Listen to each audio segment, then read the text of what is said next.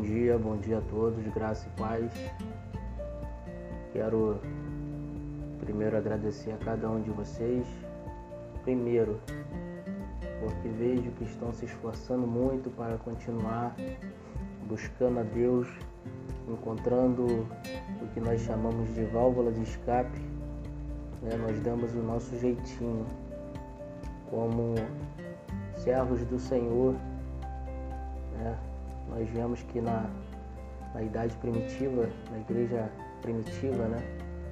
também os primórdios, devido à perseguição da igreja, também dava-se o seu jeitinho de cultuar, de se reunir, de louvar a Deus sem se expor e infligir as leis da época. Por quê?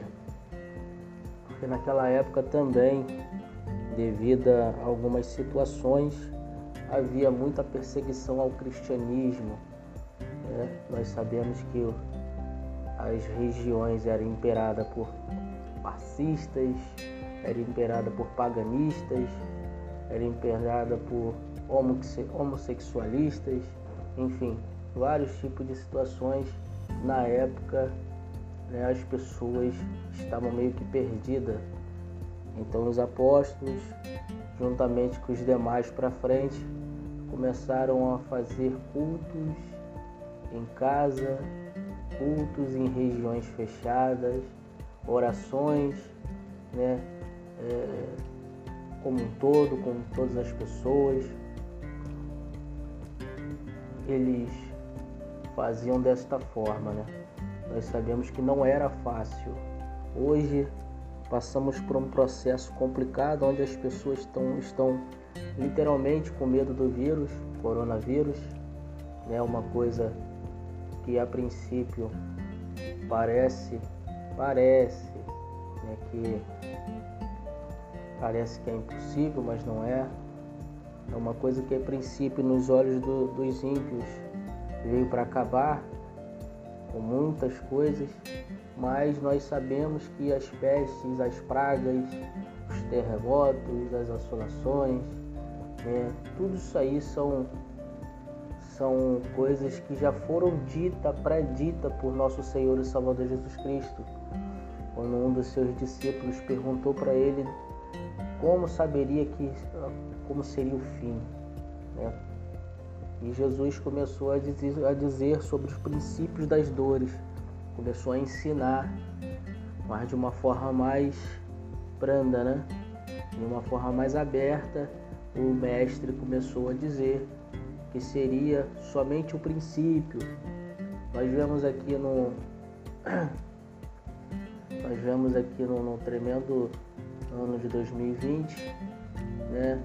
Essa, essa situação acontecendo em, em mais de 150 países. Tem alguns países que nós sabemos que é, a bruxaria, a magia negra, ela impera. Então, estão, então também está acontecendo outras coisas. Não somente o vírus está chegando lá, mas também a peste, a praga também está chegando. Muitos de vocês sabem que na Etiópia está com uma infestação de gafanhotos, de gafanhotos grandes. Né? Na China, em alguns países também estão passando por um processo complicado. Mas são países, né? a Etiópia está dentro da África, né? São países que já deixaram de acreditar em Deus. São países que praticamente um terço da população é, acredita somente em si próprio. São antropológicos, só veem só, só, veem só o homem como centro de tudo. Né? O homem não pode se colocar acima da sua criação. Desculpa. O homem não pode se colocar acima do seu Deus. Né? Deus está acima da sua criação. Então o homem ele tem que valorizar e supervalorizar essa situação. É, e quando o homem ele deixa de lado o Criador e acha que ele pode ser o criador por ele inventar algumas coisas, conseguir chegar a algum lugar, ter uma certa um certo privilégio aqui na Terra, aí sim as coisas começam a desandar, né? Eu vou eu vou contar uma pequena história, né? Uma pequena palestrazinha sobre os dois ladrões da, da cruz. Eu acho que muitos de vocês ainda não sabem né, a verdadeira história desses dois ladrões da cruz, os dois que foram crucificados com Jesus, né? A palavra de Deus, ela no livro de São Marcos, no capítulo 15, do versículo, se não me engano, 18 em diante, né, vai falar sobre esses dois ladrões que foram crucificados também com Jesus, sendo que eles, os soldados, ainda foram lá e quebraram as pernas deles. Jesus não. A palavra de Deus no Velho Testamento já havia profetizado que nenhum osso, nenhum dos seus ossos iriam se quebrar, né? E foram cumpridos ali. Não quebraram os ossos de Jesus e os dois ladrões sim quebraram as pernas deles. Porém, também a palavra dizia que, que algo lhe transpassaria, iria lhe transpassar. E eu, um soldado foi lá e furou Jesus na sua lateral. Isso está dizendo lá em João. Né? João conta essa versão. Então vamos lá. É só para ficar bem ciente aqui, só para deixar bem claro que muitas das coisas que eu estou dizendo aqui é, não estão literalmente na Bíblia. Né? Não estão literalmente na Bíblia, porque são passagens que contam em livros intermediários. Então, é só para deixar bem claro que muitas das vezes as pessoas podem não compreender e dizer e, e achar de uma forma diferente. Mas, da mesma forma, é válido. Tá? Então, só para vocês terem ciência, quando Jesus, né, Jesus foi para ser crucificado, existe uma história por trás da crucificação de Jesus, por trás da traição que foi feita por Jesus. Jesus já sabia acerca desta traição, porque ele é o filho de Deus, então ele sabia tudo o que haveria de acontecer. Por isso, a alma dele, ele vivia a se entristecer e se deslocar para o monte.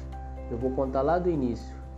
Todo mundo sabe que Judas era um dos apóstolos e Judas ele não foi selecionado, Judas em si ele se apresentou e Jesus o aceitou como apóstolo, sabendo que algo ali iria acontecer.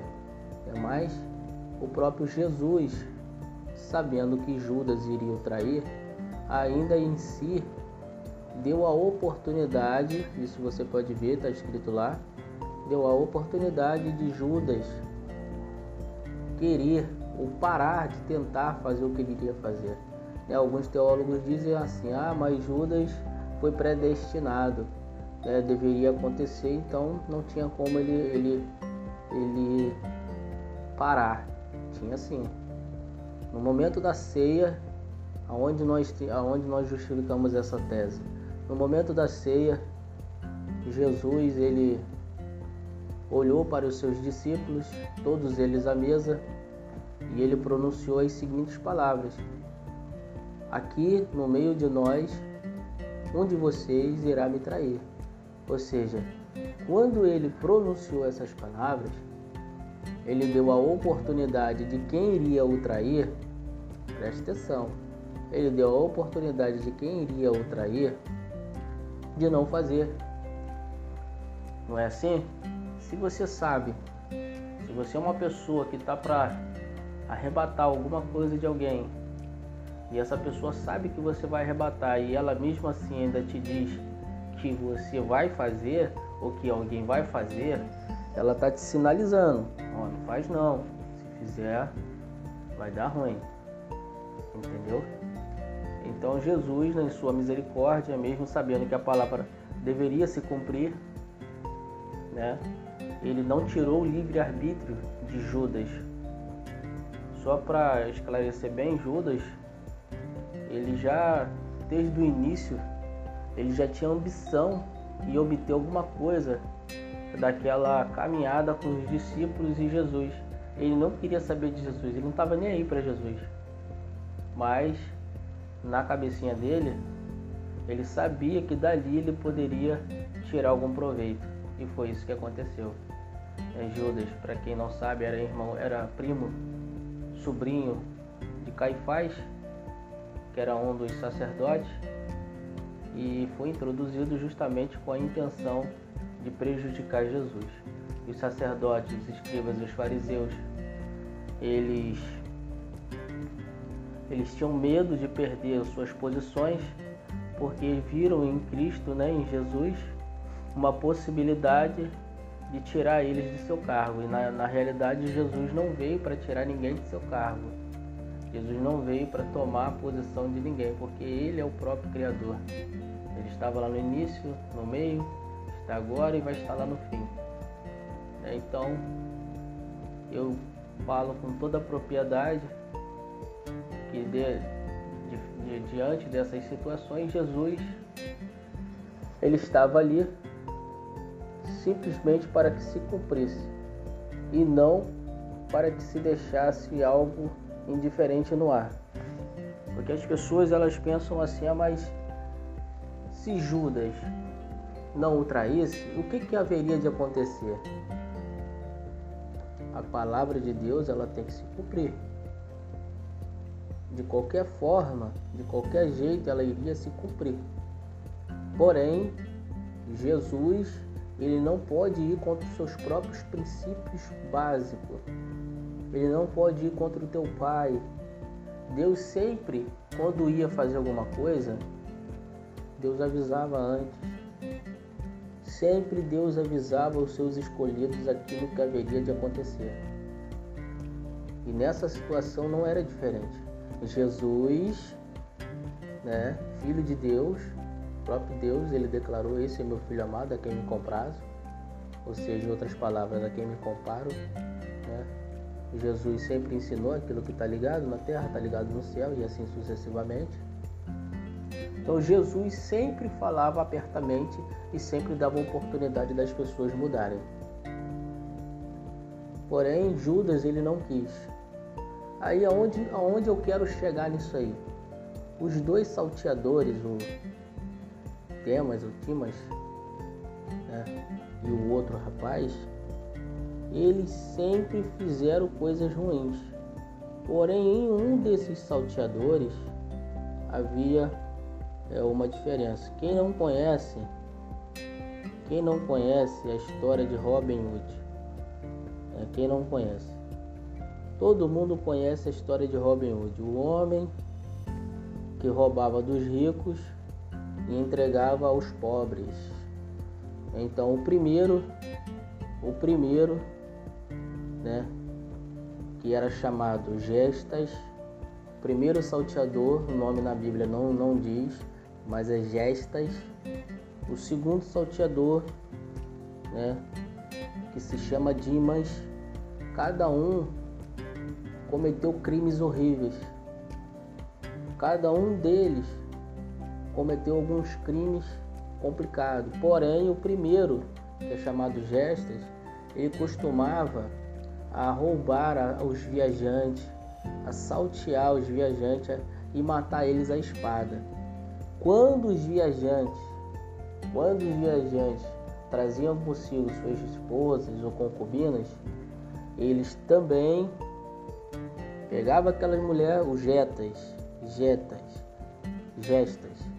Ele também pegava aquela mulher, colocava-se de cabeça para baixo, deixava ela nua, cortava-lhe o seio, para você ver a maldade que o primeiro fazia cortava-lhe o seio e depois a matava. Se houvesse alguma criança onde ele tinha pré-detilação, que a gente chama, né? É, às vezes né, as pessoas não sabem, né? Pré-detilação é, é algo que você tem fascínio por sangue. Então, os gestas, o que, que ele fazia? Ele tomava aquela criança, matava aquela criança e ainda bebia o sangue. Entendeu? Já o segundo não. Por que, que eu comecei a falar sobre Robin Hood? Porque o segundo, ele praticamente fazia desta forma. É, o segundo, por sua vez, ele tinha uma pousada, assaltava os ricos, mas favorecia os pobres. Mesmo sendo ladrão, e ainda assim ele parecia com Tobias do Velho Testamento. Quem pegar o livro de Tobias vai ver que Tobias também fazia desta forma. Né? Depois ele, convertendo-se, né? servindo a Deus, começou uma trajetória nova. Entendeu? Em resumo disso tudo, esse segundo ladrão, ele não, não fazia nada tão anormal. Porém, fazia-se, é, cometia, cometia-se esse, esses delitos. Ele saqueava os judeus ricos e depois dava aos pobres. No meio disso tudo, aonde eu quero chegar com isso tudo? Jesus ele tinha que ser acusado de alguma coisa. Não havia nenhum tipo de acusação que os judeus que viam os milagres cometidos por Jesus, eles poderiam aceitar a crucificação do seu mestre. Né? Os, os judeus que ali acompanhavam ele, não os fariseus e os escribas, somente os judeus. Por um determinado tempo aconteceu uma situação complicada no templo de Salomão. Esses dois ladrões, eles roubaram o livro de Salomão, o livro da lei de Salomão. Aí o que, que aconteceu? Caifás, por sua vez, chegou próximo de Jesus, chegou próximo do, dos demais e falou: Agora eu sei como pegar ele. Chamou Judas, contou toda a história para Judas e Judas já possuído pelo diabo, né? A Bíblia diz que Judas ele havia sido possuído. Judas já possuído pelo diabo, deu início ao seu plano maléfico. E foi mais ou menos assim. Judas pegou, isso é a traição de, de Cristo. Judas pegou, né? Falou que iria entregar Jesus, a Jesus a quem eles tanto queria, iria acusar Jesus por roubo. E um roubo considerado na época uma relíquia da casa de Salomão, que era do templo, né? Era um roubo que nenhum dos judeus aceitariam. Mesmo sendo o mais santo que for, ninguém aceitaria.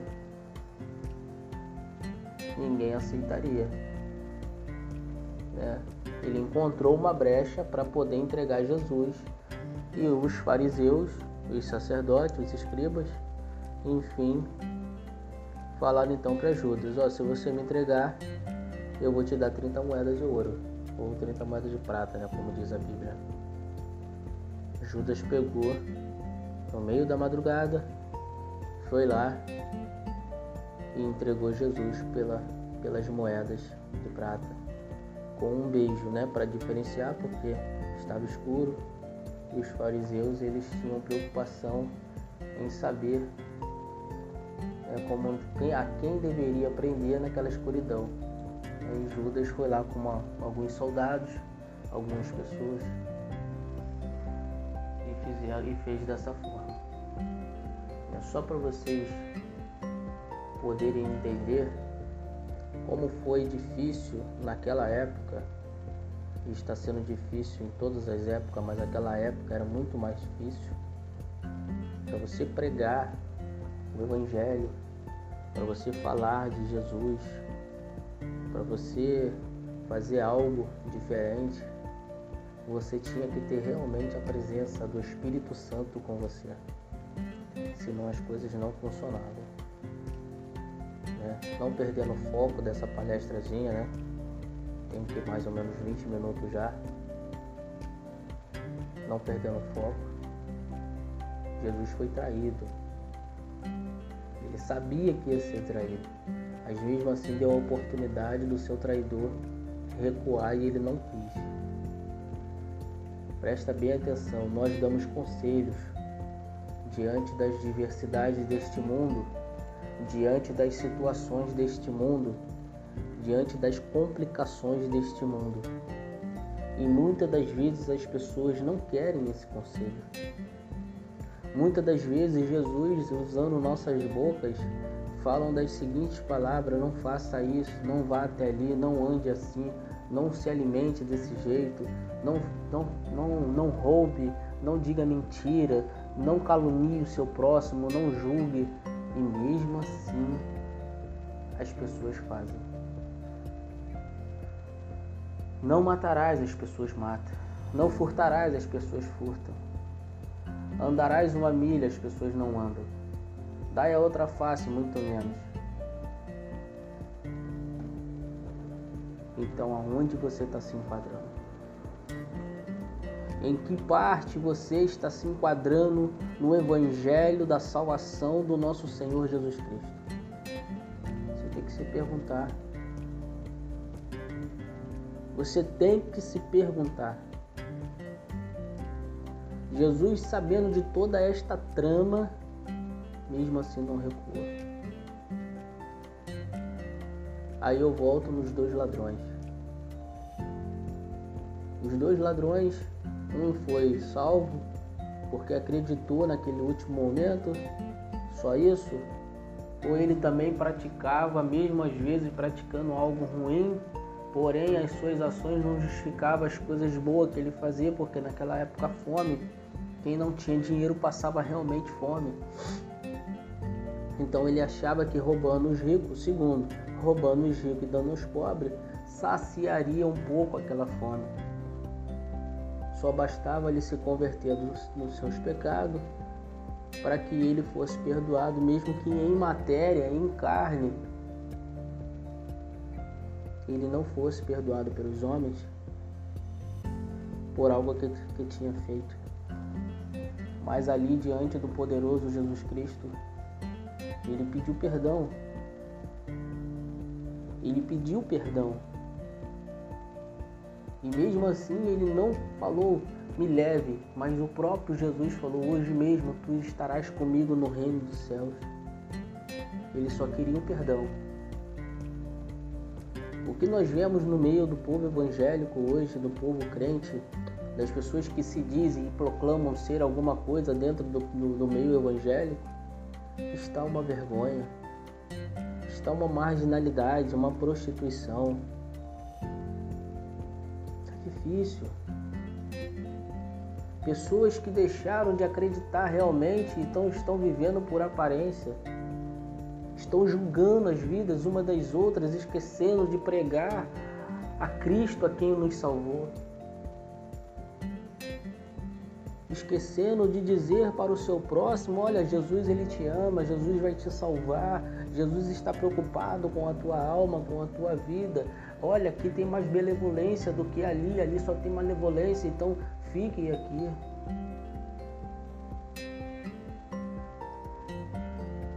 É muito difícil, meus amados. Não viva por aparência. Viva intensamente o Evangelho a cada dia. A Bíblia diz para a gente não projetar o dia seguinte, porque do dia seguinte ele mesmo se fará. Não é assim? Se a própria palavra de Deus ela fala dessa forma, por que fazer diferente? Por que fazer diferente? Nós estamos preocupados porque somos carne, nos preocupamos com nossos entes queridos e amigos e as demais pessoas. Jesus deixou a oração do Pai Nosso. Se eu for contar para você hoje a oração do Pai Nosso, em cada partícula, cada, cada pedacinho, versículo que é, que é falado ali, vai ser mais de, de 30 minutos de áudio, mais de 40. Mas ele diz lá, perdoa-nos, que possamos também perdoar quem nos deve. Você tem perdoado? Nós temos feito isso de coração, temos perdoado a quem nos ofende, temos perdoado. Um ladrão zombou, e o outro acreditou. Um matava e bebia sangue, nunca fez nada de bom para ninguém. O outro simplesmente não é uma justificativa, mas roubava dos ricos para dar aos pobres. História de Robin Hood, né?